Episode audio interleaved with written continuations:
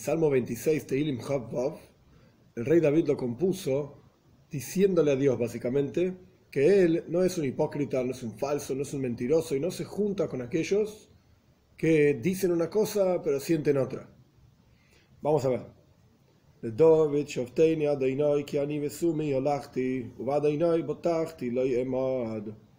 Por David, júzgame Dios, porque yo en mi integridad y pureza he ido y en Dios confío, no voy a resbalar. Aquí el rey David está diciendo que pide a Dios ser juzgado. Rashi explica algo muy interesante en otro lugar, en el Salmo 143. David mismo dice, Altavo y no me juzgues. Entonces, juzgame o no juzgame. Entonces Rashi explica, cuando Dios juzga a los malvados, entonces el rey David está pidiendo, Shofteini, juzgame, porque frente a los malvados, por supuesto, tengo muchos méritos. Y cuando Dios juzga a los, tzadikim, como dicen nuestros sabios, que Dios es estricto con los tzadikim, que justa zaira, como un pelo, para que no fallen, no resbalen, etc. Cuando Dios está juzgando a los tzadikim, a los justos, entonces el rey David dice, no llegue el juicio a tu sirviente, como dice en el Salmo 143. Veis, dos.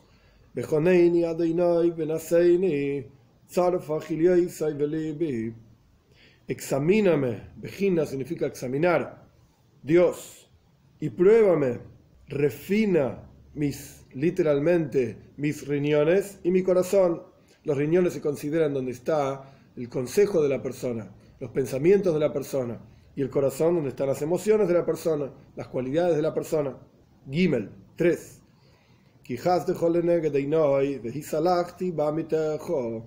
porque tu bondad está frente a mis ojos, e he ido en tu verdad. Dale, cuatro.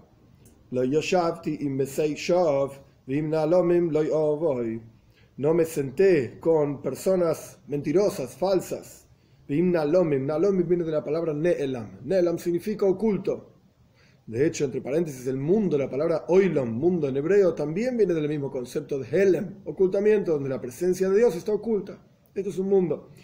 Cerramos paréntesis, el rey David está diciendo, no me senté con personas, me sé, son personas, seres humanos, ya, falsos, y aquellos ocultos, o sea, que hacen transgresiones en lugares ocultos. Loy ovoy, no voy a ir, ni siquiera voy a juntar a ellos, a pesar que ni no voy a hacer las actividades que ellos hacen, porque son transgresiones, ni siquiera me voy a juntar con ellos. ¿Dónde ellos están? Hey, 5.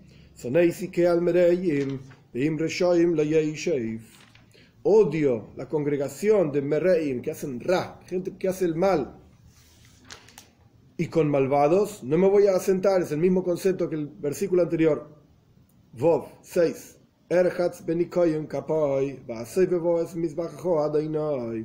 Voy a lavarme en limpieza mis manos, mis palmas, y voy a rodear el misbeach, el altar de Dios. Voy a hacer sacrificios a Dios, pero con las manos limpias. Es decir, no voy a ser un asesino, por ejemplo, así explica el Radak, y después voy a llevar una ofrenda al templo mostrándome como un tzadik, como un justo. Yo no voy a hacer estas cosas. Mis manos están limpias, y recién ahí voy a llevar ofrendas de agradecimiento a Dios. Zain 7. La Shmia con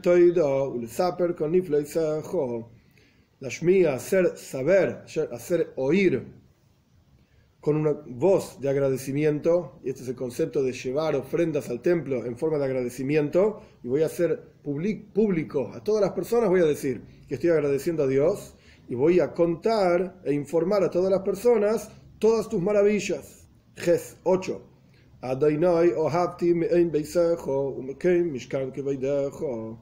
Dios, amo. Meoin significa donde vive una persona, tu casa, o sea, la morada de tu casa, el templo y los lugares de estudio y los lugares de rezo, etc. Y los lugares que son la residencia de tu honor, de tu gloria, el templo, la sinagoga, las casas de estudio, que en hebreo se dice Beis Knesses, la casa de reuniones, es decir, la sinagoga, o Beis Medrash, la casa de estudios. Ahí es donde está, que voy ahí es donde está el honor de Dios, como dicen nuestros sabios, que desde el momento en que se destruyó el Beis Hamikdash, el templo, el lugar donde está Dios son los dos metros por dos metros, por así decir, de la ley judía, en las casas de estudio, en las sinagogas, que al punto tal que se llaman Mikdash Me'at, un pequeño templo, y que nuestros sabios cuentan que en el momento de la construcción del tercer templo, todas las sinagogas, con la venida de Mashiach pronto en nuestros días, todas las sinagogas del mundo se van a levantar y van a ir hacia Jerusalén. Tes 9. Al im hatoim nafshi, bim anshei domim Haseifa significa recoger, juntar. Y el concepto acá es recoger la vida. O sea, no me dejes morir. No dice literalmente morir. Dice esof. No me recojas con pecadores. O sea, no quiero tener la muerte de pecadores. No recojas con los pecadores mi alma. No me dejes morir como pecadores. Y con las personas domim, sangrientas, mi vida. Ni en vida ni en muerte quiero estar con este tipo de personajes. Yud 10. Que estas personas, pecadores, llenos de sangre, etcétera, en sus manos tienen falsedad. Rashi explica que todo lugar en la Torah donde aparece la palabra zima significa pensamientos. Pensamientos, hay pensamientos positivos y pensamientos negativos. Zima no necesariamente significa algo malo. Pero el punto acá es que el rey David está hablando claramente, Hatoim, como dice en el versículo anterior, las personas que pecan, domen personas que tienen sangre en sus manos, etc.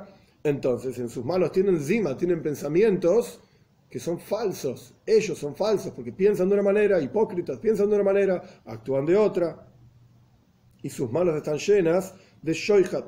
Shoihat significa soborno. Como cuando una persona le da un soborno a un juez, etc. Son falsos. Yud Aleph 11. Y yo no voy a ser como ellos. Yo voy a ir en integridad. Sumi. ir en integridad. Pedeini. Redime. Vejoneini. Y ten gracia de mí. Yudbeis. Ragli ondo bemishol. Bemakelim. Mis pies se sostienen en rectitud y en las congregaciones, como dijo anteriormente, que iba a ir al templo, iba a contar a todas las personas, la Shmia Bekoltoida, su agradecimiento a Dios, e iba a contar a todas las personas, Nifloiseja, tus maravillas, de la misma manera, en congregaciones, Avorech Hashem, voy a bendecir a Dios y voy a mostrar a todas las personas mi vínculo con Dios. Una necude, un punto interesante sobre uno de los versículos que no tiene que ver directamente con el Salmo, pero es interesante que nuestros sabios aprenden de aquí varias cosas. El versículo 6, voy a lavar mis manos con limpieza y voy a rodear el altar de Dios. Nuestros sabios aprenden aquí que antes del rezo, o sea, el concepto de rodear el altar de Dios, uno debe lavarse las manos. Que tiene varios, varios puntos, varios conceptos. Un concepto es, cuando uno se presenta frente a un rey, tiene que estar presentable, valga la redundancia, tiene que estar limpio. Entonces, primero se va a limpiar las manos, es una cuestión de higiene, se va a limpiar las manos en honor a que se va a presentar frente al rey, y este es el concepto del rezo. Uno está frente al rey de todos los reyes, el santo bendito sea, Melech, Malchi, Amloch y Makadosh Baruch. Esto por un lado. Por el otro lado, en el Zayar explica, y está traído en la Alajá también, que toda persona cuando, cuando va a dormir es una especie de muerte. Y su neshome, su alma se retira de esa persona va al Shomaim, va al cielo, y ahí hay toda una serie de examinaciones, de purificaciones, refinamientos, etc. Cuando la Neshome baja, cuando el alma baja al cuerpo nuevamente, en el cuerpo no se quedó vacío, por así decir, cuando el alma se retiró, o cuando parte del alma se retiró, sino que al retirarse el alma automáticamente entra un Ruach un espíritu de impureza. Y ese espíritu de impureza, al retornar el alma cuando la persona se despierta a la mañana, queda bajo las uñas entonces nuestros sabios explican que la forma de quitarse ese espíritu de impureza es hacer lo que se llama netila daim, lavarse las manos a la mañana. Incluso en el Zohar está explicado que uno debe tener un recipiente, en realidad son dos, uno arriba, uno abajo, por así decir, y uno tira agua sobre sus manos, que cae ese agua impura en el recipiente que está abajo, y después ese agua hay que tirarla en algún lado donde nadie la vaya a pisar, nadie vaya a utilizar ese agua para nada, porque es agua impura.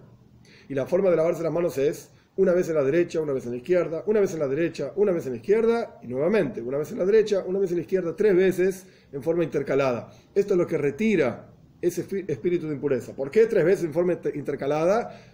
Pues, nuestros sabios no lo explican. Y la cuestión es que así como aceptamos que hay un ruach tum, un espíritu de impureza, de la misma manera aceptamos que la forma de sacarlo es lavarse las manos en forma intercalada. Y esto se aprende de este versículo también. en limpieza de pureza. Voy a lavar mis manos y recién después, voy a rodear el altar de Dios. De la misma manera, nuestros sabios explican el versículo Israel, prepárate frente a tu Señor Dios, quiere decir que antes del rezo, antes de vincularse con Él, uno tiene que prepararse. Y hay varios pasos y cuestiones de preparación. Una de ellas es que el lugar donde uno está rezando sea limpio, que eh, uno pueda estar tranquilo mientras está rezando y que uno pueda estar uno mismo limpio, físicamente hablando y espiritualmente hablando.